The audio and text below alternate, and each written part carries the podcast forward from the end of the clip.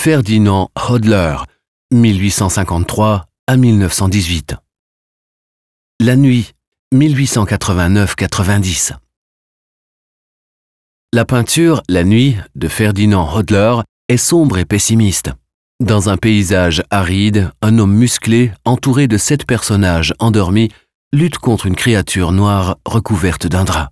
Le visage effrayé du dormeur au milieu de la peinture frappe par sa ressemblance avec les traits du visage de Ferdinand Hodler. La créature noire recouverte d'un drap représente la mort comme une gradation du sommeil. L'image reflète la peur de mourir de l'artiste, peur qui le poursuit en raison des nombreux décès survenus dans sa famille depuis sa plus tendre enfance. Voilà ce que Hodler a écrit au dos de la toile. Plus d'un qui s'est couché tranquillement le soir ne s'éveillera pas le lendemain matin. Hodler s'est senti toute sa vie discriminé et incompris. Après une enfance passée dans l'extrême pauvreté, il s'est opposé à l'âge adulte au goût de l'époque. Il a réussi avec cette peinture, la nuit, à créer une représentation symbolique de son existence. En tant qu'artiste engagé, il n'a pas été reconnu par ses contemporains endormis autour de lui.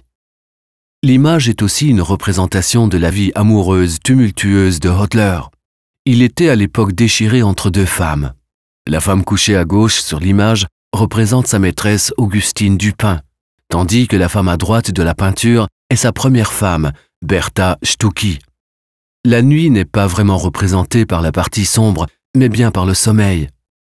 Les éléments déterminants de la composition sont les lignes horizontales parallèles, plus ou moins symétriques des personnages couchés.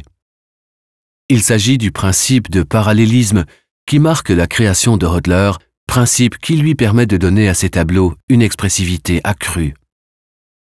La nuit a été retirée pour des raisons de bienséance de l'exposition de Genève au musée Rath en 1891. Suite à des protestations publiques, Hodler a exposé la toile au palais électoral et a exigé un droit d'entrée de 1 franc. La polémique dans la presse a énormément contribué à sa popularité. Avec une recette d'environ 1000 francs, Hodler a pu s'offrir un voyage à Paris où sa carrière internationale a débuté.